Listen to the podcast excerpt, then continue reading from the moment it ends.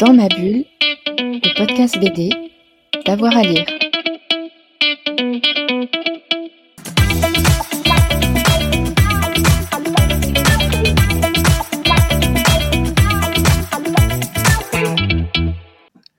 Bonjour à toutes et à tous, bienvenue dans ce nouvel épisode de Dans ma bulle, votre podcast 100% BD avec avoir à lire.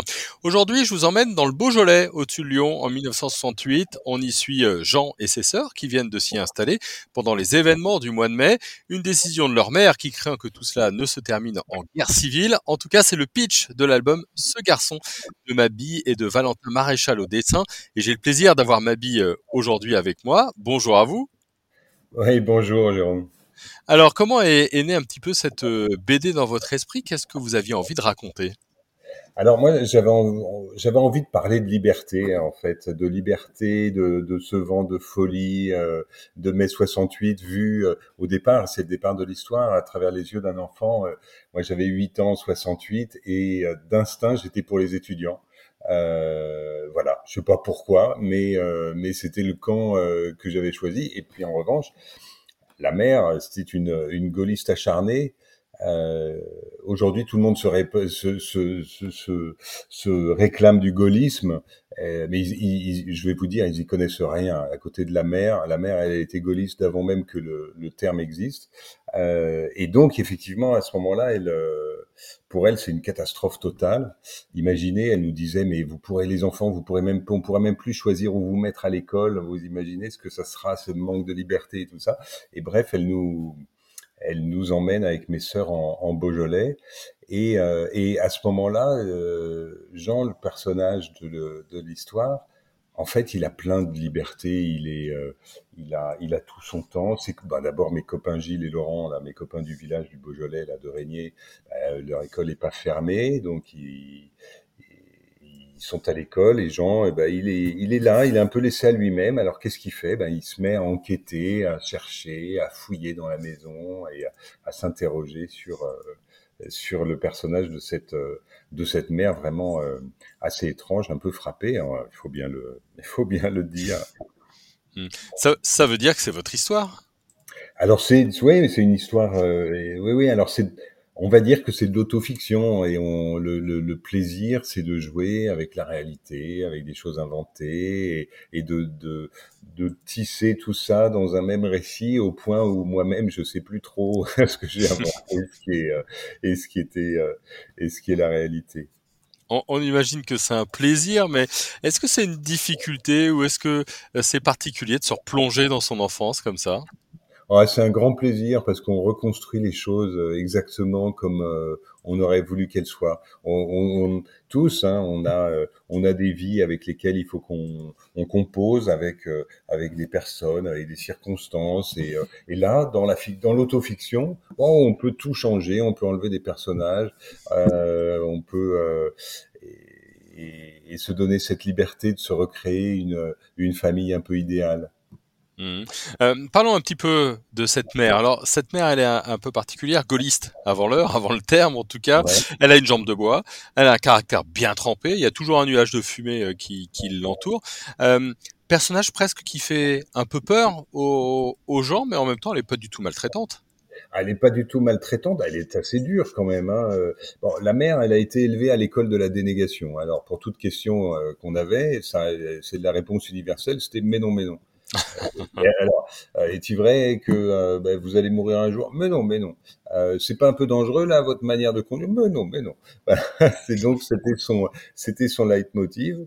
Euh, effectivement, elle a toujours la clope au bec dans le dans la BD. Valentin Maréchal, le dessinateur, la, montre toujours comme ça avec ses elle fume ses cravennes. Et, euh, et, et, la fumée, euh, c'est un peu en fonction de l'humeur. Au moment où ça se passe très mal à Paris, euh, le général de Gaulle a disparu, etc. Alors là, les cendriers sont pleins, l'atmosphère devient irrespirable. On a l'impression d'un taureau qui a la fumée qui sort par les...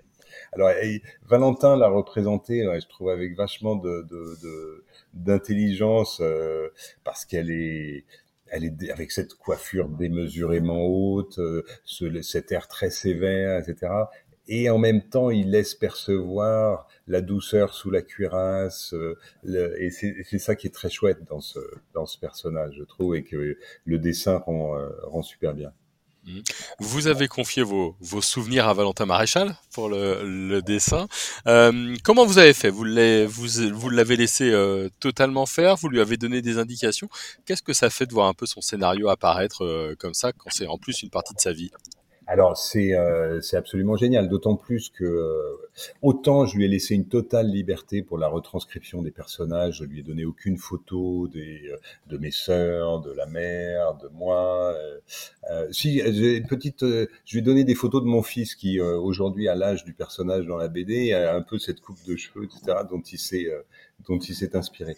Mais en revanche, pour tout ce qui était des lieux, euh, tout ce qui était la topographie, le village, la maison. Euh, là, j'ai été euh, complètement maniaque pour la, la recréation de, de l'exactitude des, des, choses et, des, et, et, si vous allez en Beaujolais dans ce village, vous allez retrouver la, la, devanture de la charcutière, le marche, la, le le marchand de tabac, euh, la rue principale, l'église aux deux clochers, euh, et la maison est exactement, euh, vous pouvez retrouver à quelques kilomètres de là, la maison au milieu des vignes, exactement comme Valentin a dessiné. Jusque, non mais un, truc, j'étais complètement maniaque, il a été très tolérant avec moi, jusqu'au papier peint de la chambre de la mère que je lui ai fait refaire d'après photo, euh, et qui d'ailleurs sert euh, de garde quand vous ouvrez le livre. Les, très belles gardes de, l'ouvrage, c'est le papier peint de la chambre de la mère. Alors j'ai été jusque là de demander à l'éditeur, ils ont été super, euh, euh, qu'on ait le papier peint de la, chambre. Donc là, c'était euh, une joie de retrouver cette maison qui, qui n'est plus la nôtre hein, avec mes sœurs et, et d'y retourner. Alors c'était assez marrant d'ailleurs cette maison Petite anecdote, euh, quand on l'a vidé après la mort de la mère avec mes sœurs, j'y suis, on y est donc retourné et puis tout était fini. Puis je suis monté, je me suis assis sur mon lit dans ma chambre de euh, ma chambre d'enfant et puis je me suis dit bah comment je me sens? Et puis je me suis dit mais au fond je suis sûr que je vais revenir dans cette maison. Je suis sûr que c'est pas ma dernière visite, je vais y revenir. Et je suis parti le cœur léger. Et je ne savais pas que ça serait sous cette forme d'une BD que je reviendrais dans euh, dans cette maison. Je trouve ça assez, euh, c'était assez, euh, assez sympa comme, euh, comme impression. Comme si vous n'en aviez pas tout à fait terminé. Je, reviens à l'histoire. L'élément perturbateur, c'est cet homme, Herman, qui est entré dans leur vie, qui est en fuite et que Jean va, va, va cacher. Ça, c'est un vrai morceau d'histoire ou, c'est des choses inventées? Alors, le personnage existe. Hein, le personnage est tout à fait réel. Et puis les circonstances de la rencontre sont, sont largement, euh, largement imaginées. Euh, mais ce qui me, ce que je trouvais chouette là-dedans, c'est que c'est finalement euh, cet enfant qui qui protège et qui abrite un, géant, une sorte d'ogre en fait. Hein. Donc on a on a une sorte de thématique du conte qui est inversée où c'est où, où l'ogre se met à dépendre de l'enfant et euh, et voilà, et ce personnage qui euh, euh, qui est un qui vit en Haïti. Alors c'est un flamand qui vit en Haïti, tout ça est un peu improbable mais bien réel, euh, amateur de d'art euh, d'art haïtien et d'art vaudou. Euh, c'est une, une, sorte de dans la BD quelque chose qui arrive comme ça parce que tout d'un coup on est transporté par un, flashback, on se retrouve transporté en Haïti, euh, il y a du vaudou qui se passe, enfin c'est euh, c'est assez étrange dans le dans le récit. Et et là aussi, il y a une changement, un changement. On reste un peu dans les mêmes palettes, mais le dessin est, très différent sur ces pages-là, comme vous avez pu le, voir. Mmh finalement, euh, vous êtes dans le Beaujolais, mais finalement, vous êtes en, pleine actualité avec euh, euh, la radio. C'est l'effet que ça vous fait en repensant à cette période? Vous n'êtes pas dans les manifestations, mais l'actu, elle est là, bien présente tout le temps. Oui, ben oui, puisque la mère, elle a toujours sa radio à la main qui, et elle suit les événements. Elle est avec justement ces, ces, ces sauts d'humeur. Et il y a le, le, moment qui est un climax, qui est la disparition du général, qui a été effectivement euh, s'imaginer que tout d'un coup on ne saurait pas où euh, Emmanuel Macron est, euh, avec des émeutes dans tout Paris, le président disparaît, même le Premier ministre n'est pas au courant. Euh, et la mère, là, on sent qu'elle est aussi un peu vexée que le général n'est pas mis au courant euh, elle-même. Hein. ouais, clairement. Euh, Qu'est-ce qui vous a donné envie de raconter cette histoire en bande dessinée? Parce que vous auriez pu en faire euh, autre chose, un film par exemple. Alors, film, c'est super le cinéma. Euh, je me suis, je m'y suis frotté à l'écriture de scénario pour le cinéma. Et alors, dès que vous vous mettez euh, une date et vous mettez 1968, déjà vous avez euh, votre budget de film qui est doublé, euh, alors qu'en BD, que vous soyez en 1789, en, mai 68, vous êtes complètement libre et ça change rien au budget de la BD, heureusement. Et donc ça donne une liberté que qui est beaucoup plus difficile à avoir au cinéma. Imaginez, recréer l'ambiance de mai 68 dans Paris euh, aujourd'hui, ça devient tout de suite, c'est pas du film d'auteur. Hein.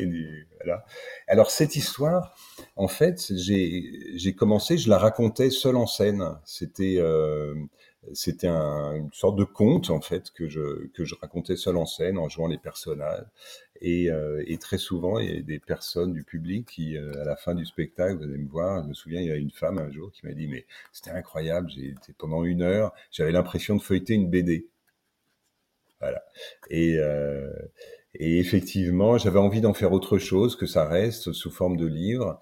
Ça aurait pu devenir un roman, un court roman. Et, euh, et c'est devenu une BD. Mmh, comme quoi. et maintenant que vous, vous, l'avez faite, cette première BD, est-ce qu'il y a d'autres envies? Est-ce qu'il y a d'autres euh, projets, d'autres histoires à raconter? Alors il y a, il y a beaucoup d'autres euh, d'autres histoires à, à, raconter. Moi, je suis euh, assez passionné par l'histoire en général, euh, donc je me prends à rêver à une à une BD sur à une BD sur mai 68 euh, qui, euh, qui reprendrait ces événements et qui nous plongerait euh, à l'intérieur de ces événements. J'ai aussi d'autres d'autres histoires à hauteur d'enfants qui me qui me plaisent. J'ai une une histoire qui est une sorte de road movie d'une fille avec son père à travers la France, l'Espagne, etc. Où elle, c'est aussi dans les années 70 où, où la, la petite fille pense qu'elle qu'elle part en vacances avec son père, qui est venu la chercher deux nuits dans son pensionnat, et elle se rend compte peu à peu qu'ils sont en cavale, qu'il est, euh, que c'est un bandit et qu'ils sont, qu'ils sont en cavale. Donc voilà, ça c'est le genre de projet qui me qui m'amuse et là aussi euh, c'est quelque chose que j'ai euh, écrit avec avec ma mon épouse ma femme pour le cinéma qu'on n'a jamais qu'on n'a pas réussi à tourner qu'on avait transposé dans les années actuelles et en BD effectivement je pourrais je me verrais bien le reprendre et le replacer dans les années 80 avec cette ambiance des années 80 euh, qui est tout à fait spécifique pour ce qui est du banditisme. De, voilà. Bah, en tout cas, on... et, en tout, et, et, en tout, cas, on n'a pas la contrainte des portables, de tous ces trucs qui sont euh, insupportables au cinéma euh, et qu'il faut absolument traiter maintenant euh, quand on est dans un film contemporain. Ouais. Bon, en tout cas, on, on verra tout cela et, et, et, on lira avec plaisir et en, avec curiosité parce qu'on a vraiment aimé euh, euh cette BD euh, Ce garçon pour euh, Dans ma bulle. Merci beaucoup, Mabi. Merci à vous, c'était très agréable, très sympa et, et à bientôt. Et à bientôt. On, et puis, on, on, va conseiller à tout le monde donc de lire l'album et de vous abonner au podcast dans ma bulle. Ça vous permettra d'aller, d'avoir toutes les notifications justement sur les fameux téléphones portables à chaque fois qu'il y a une nouvelle émission. Merci à tout le monde et bonne journée. Dans ma bulle, le podcast BD, d'avoir à lire.